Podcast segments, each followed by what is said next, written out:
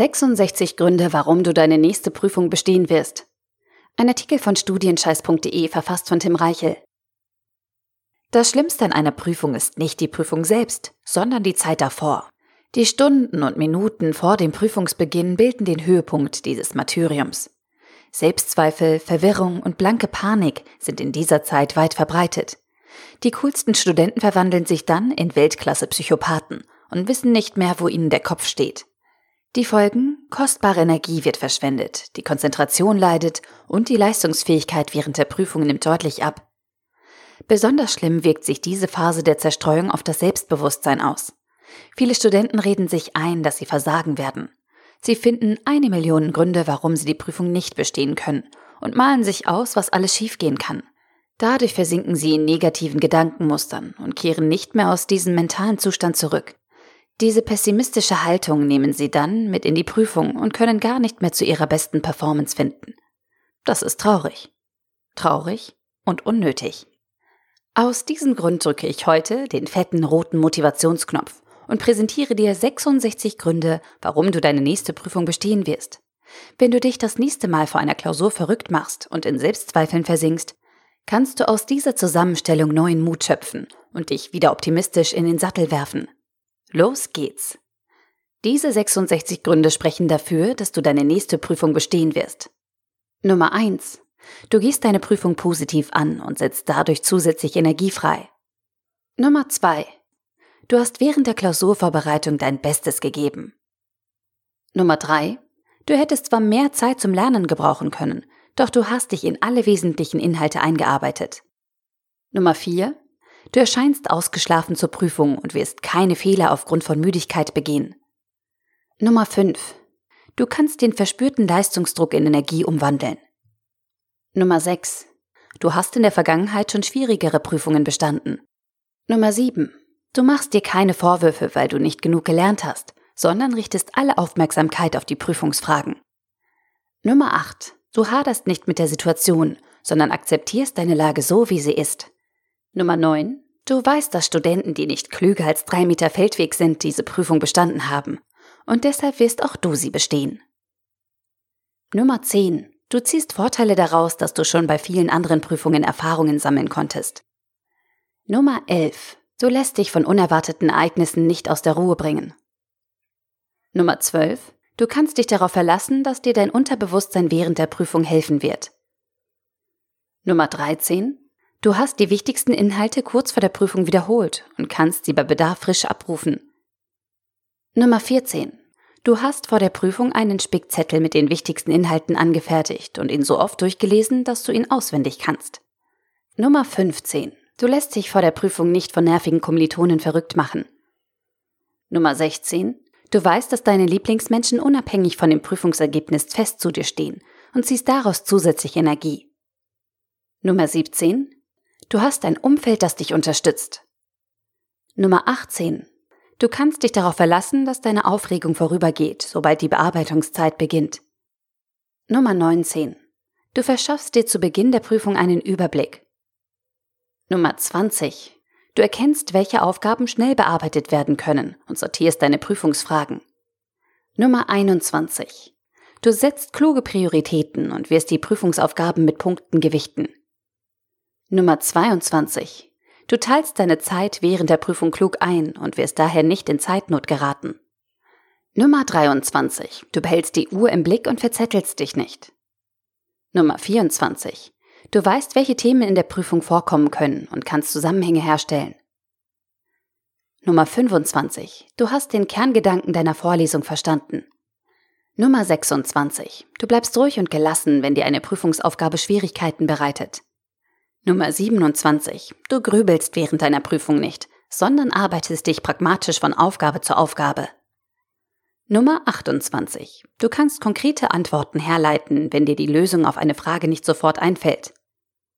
Nummer 29. Du bist in der Lage, kreative Lösungen zu finden, wenn neue Informationen abgefragt werden. Nummer 30. Du kannst das Hochschulpersonal um Klärung oder Hilfe bitten, wenn du eine Fragestellung nicht verstehst.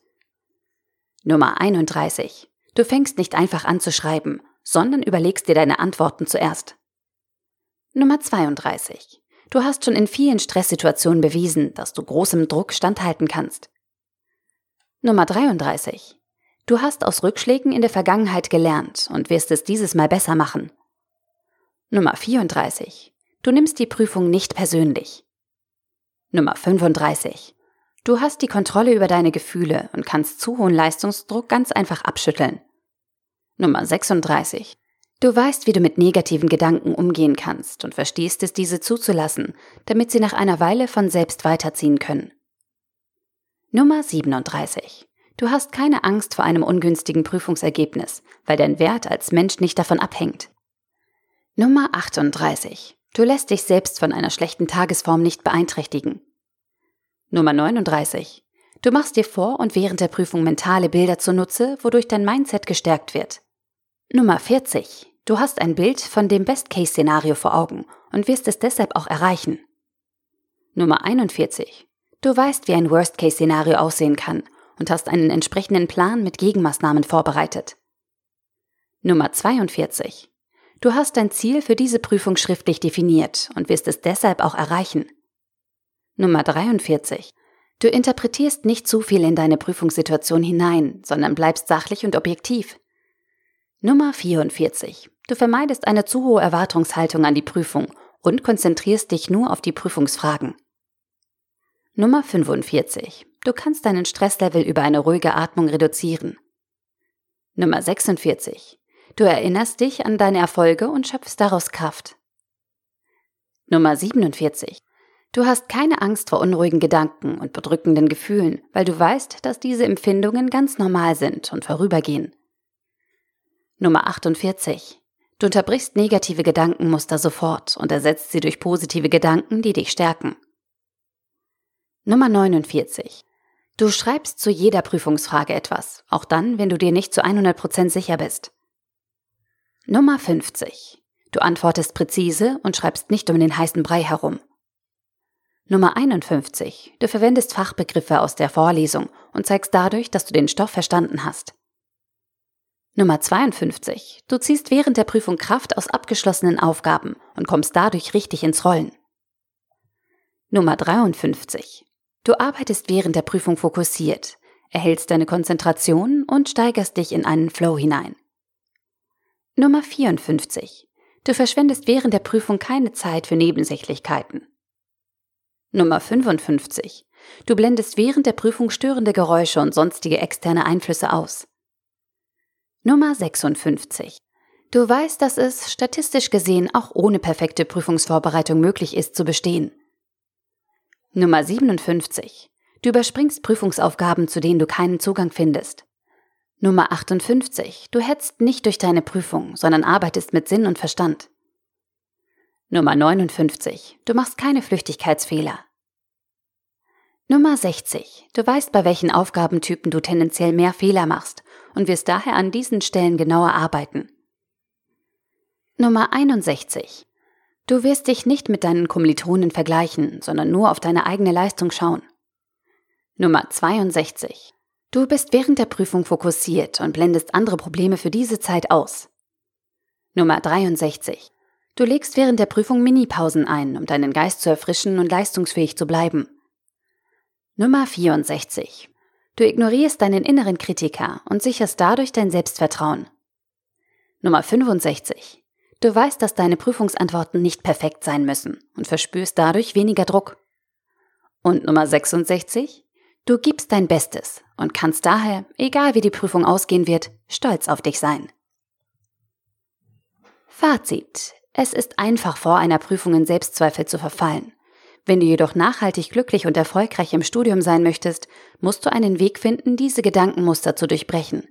Es muss dir gelingen, Herausforderungen positiv zu sehen und ein optimistisches Mindset zu entwickeln. Nur dann kannst du dein volles Potenzial abrufen und über dich hinauswachsen. Angst und unbegründeter Pessimismus bremsen dich hingegen aus. Wenn du dich selbst schwach redest und deine negativen Gedanken unreflektiert zulässt, kann sich ein gefährlicher Abwärtstrend entwickeln, und das darfst du nicht zulassen. Ich weiß, es ist nicht immer leicht, sich selbst stark zu reden. Es gibt Situationen, in denen es fast unmöglich erscheint. Und manchmal wirkt es sogar ein bisschen lächerlich. Aber ganz ehrlich, Ist es nicht tausendmal besser, ein bisschen lächerlich zu sein, als unglücklich und erfolglos? Der Artikel wurde gesprochen von Priya, Vorleserin bei Narando.